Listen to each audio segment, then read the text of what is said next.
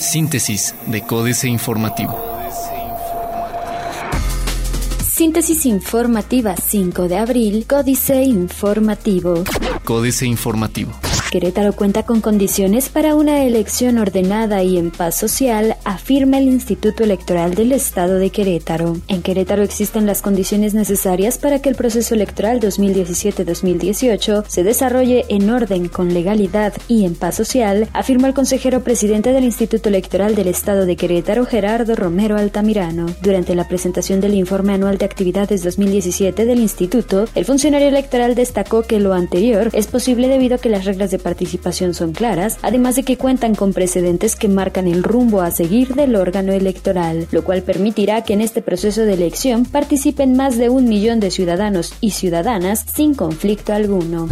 Fundación ALE celebra aprobación de donación automática de órganos y tejidos. La presidenta fundadora de Asociación ALE, Adriana Castro de Alverde, se congratuló de la aprobación en el Pleno del Senado para que todas las personas mayores de edad en México sean automáticamente donadoras de órganos y tejidos cuando fallezcan, a menos de que en vida hayan manifestado por escrito lo contrario. Sin embargo, reiteró que ese es solo el primer paso, ya que todavía falta la aprobación en el Pleno de la Cámara de Diputados.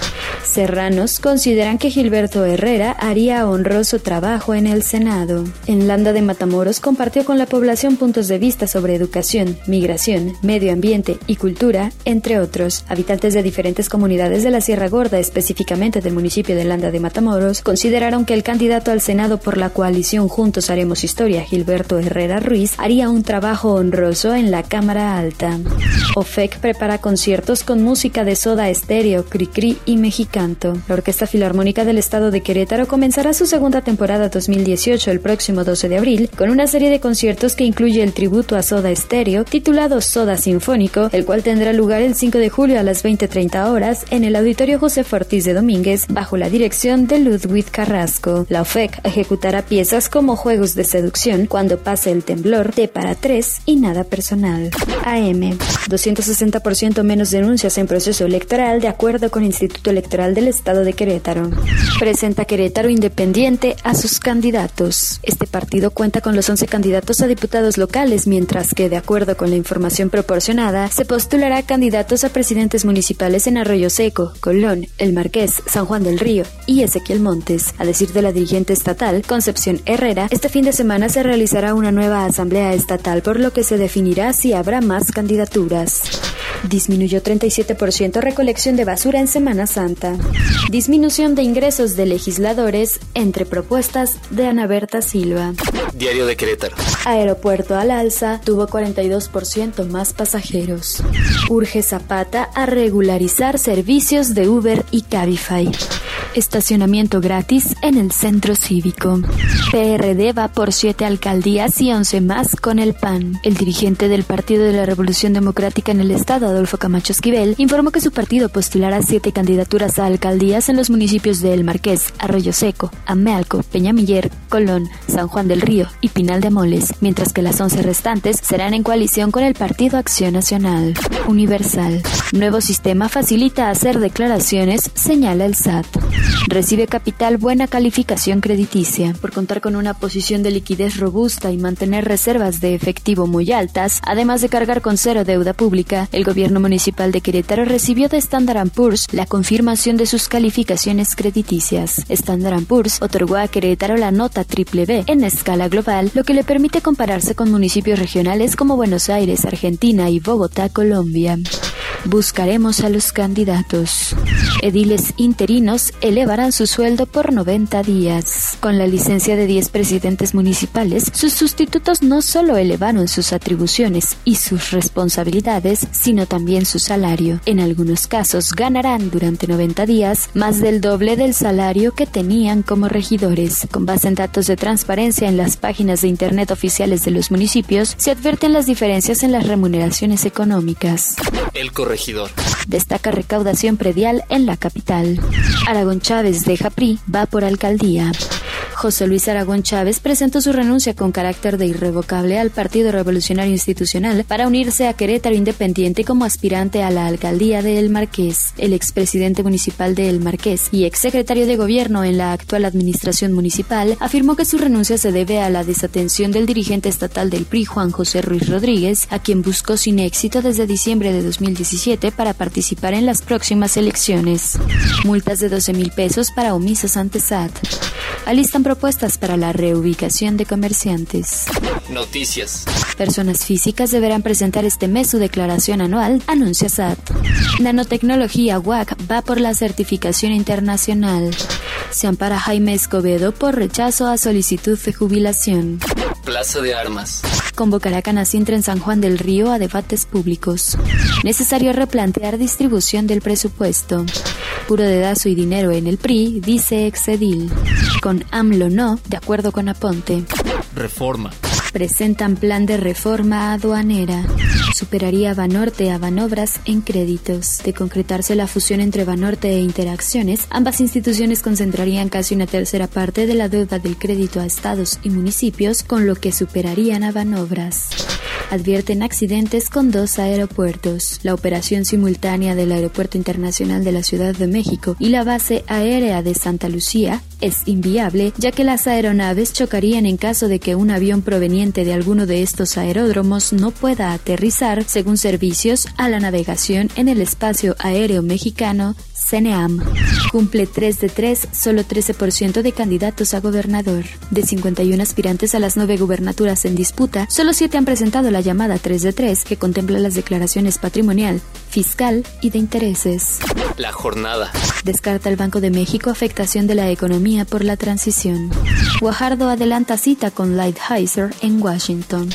Hasta mediados de 2019 será buen tiempo para una hipoteca. Este año es todavía bueno para adquirir un crédito hipotecario gracias a que las tasas de interés se mantienen en niveles históricamente bajos y no se prevén alzas considerables en lo que resta y la primera mitad de 2019. Pese a la volatilidad prevista de corto plazo, ante la incertidumbre sobre los efectos de una guerra comercial entre Estados Unidos y China, las negociaciones del Tratado de Libre Comercio de América del Norte y los comicios electorales de julio próximo, aseguró el grupo financiero BBVA Bancomer. Dará Tratado de Libre Comercio de América del Norte a México certeza comercial con Estados Unidos ante riesgo de guerra arancelaria. Excelsior. Asociación de Transporte Aéreo Internacional lamenta la politización del nuevo aeropuerto. La nueva discordia, guardia en frontera. La medida dañaría la relación, afirma Secretaría de Relaciones Exteriores. Presentan Segov e INE protocolo de seguridad para candidatos. El Estado Mayor Presidencial presentó a la Secretaría de Gobernación y el Instituto Nacional Electoral un protocolo de seguridad para candidatos a diversos puestos de elección popular. Dicho protocolo está a disposición de los candidatos que lo soliciten. Los aspirantes a la presidencia de la República contarán con la protección del Estado Mayor Presidencial y la Policía Federal. Los abanderados a otros puestos solo por la Policía Federal y otras autoridades civiles. México. El fin de la neutralidad del Internet sí nos afecta. Internacional. Aranceles de Estados Unidos a productos chinos podría beneficiar a otros países como México. América Economía. El intento de Donald Trump de castigar a China por sus prácticas comerciales podría abrirle la puerta a otros países para ganar participación en el mercado estadounidense, como México y Japón, a los que el presidente republicano también apuntó con su virulenta retórica comercial. De acuerdo a datos detallados de importación de Estados Unidos, esas naciones se encuentran entre los principales proveedores alternativos de unas 1.300 líneas de productos que recibirán un arancel de 25% si son importadas desde China, por lo que emergen como posibles ganadores gracias a la decisión de Trump. Macri apuesta a la infraestructura para impulsar economía argentina.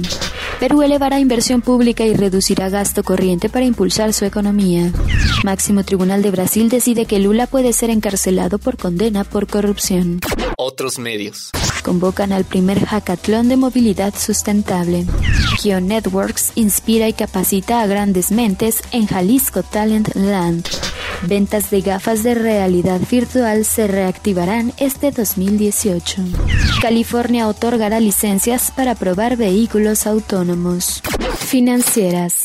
Dinero. Presentan banqueros un decálogo a los candidatos Enrique Galván Ochoa. En el fondo, la mayoría no simpatiza con la idea de que Andrés Manuel López Obrador vaya a convertirse en presidente de la República, pero están claros de que hay una posibilidad firme. La corriente ciudadana en su favor es abrumadora. Su candidato sigue siendo José Antonio Mid. Han trabajado de cerca muchos años, pero no están peleados con su dinero.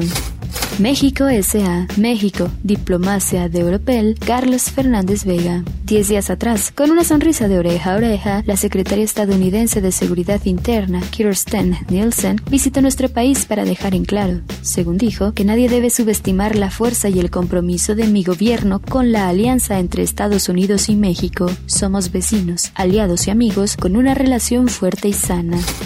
Salarios. Tema automotriz en el Tratado de Libre Comercio de América del Norte, José Yuste, activo empresarial. Después que el controvertido presidente de Estados Unidos, Donald Trump, dijera que quiere llegar con el Tratado de Libre Comercio de América del Norte resuelto para la Cumbre de las Américas, que se realizará en Perú en escasos 10 días, las negociaciones comerciales entre los tres países han tomado tintes de apresuramiento. Todos saben que el problema para alcanzar la modernización del acuerdo comercial es que la postura estadounidense se flexibiliza y lo empieza a hacer. Políticas.